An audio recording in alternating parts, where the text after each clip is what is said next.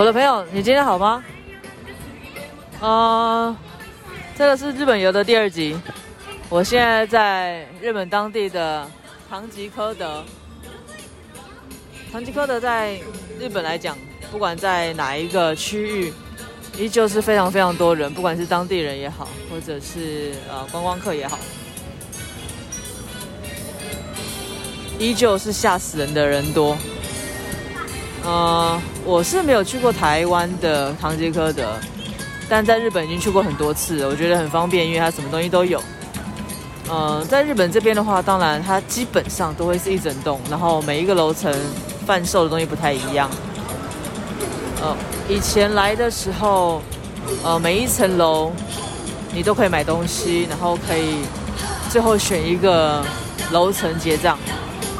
但在今年二零二三年开始，它呃有写那样的禁语，希望每一个人在所属的楼层买的东西，可以在那个楼层结账。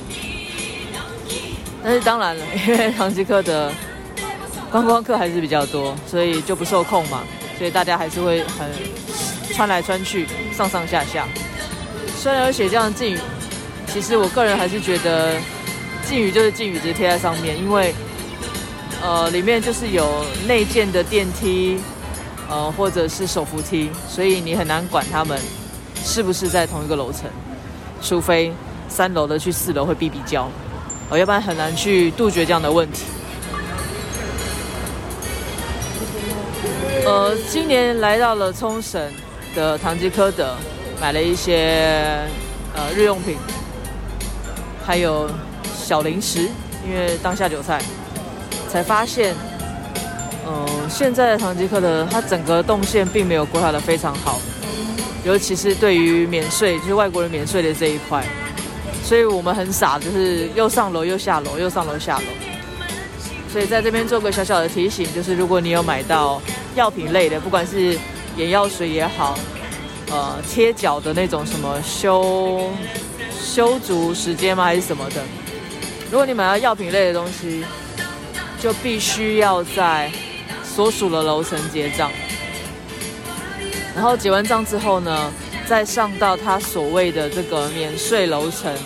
他有所属的这个免税柜台去退税，呃，一定要记得这么做，因为我们今年很笨的，就是在很多很多人的夜晚，就是 weekend，好不容易排队排到我们也结账结到最后一个，被他发现有一个眼药水，就是凉凉的那种眼药水，在我们还没反应的状况之下，他就把全部东西又丢回篮子，叫我们去一楼，就是药局的那个楼层结账。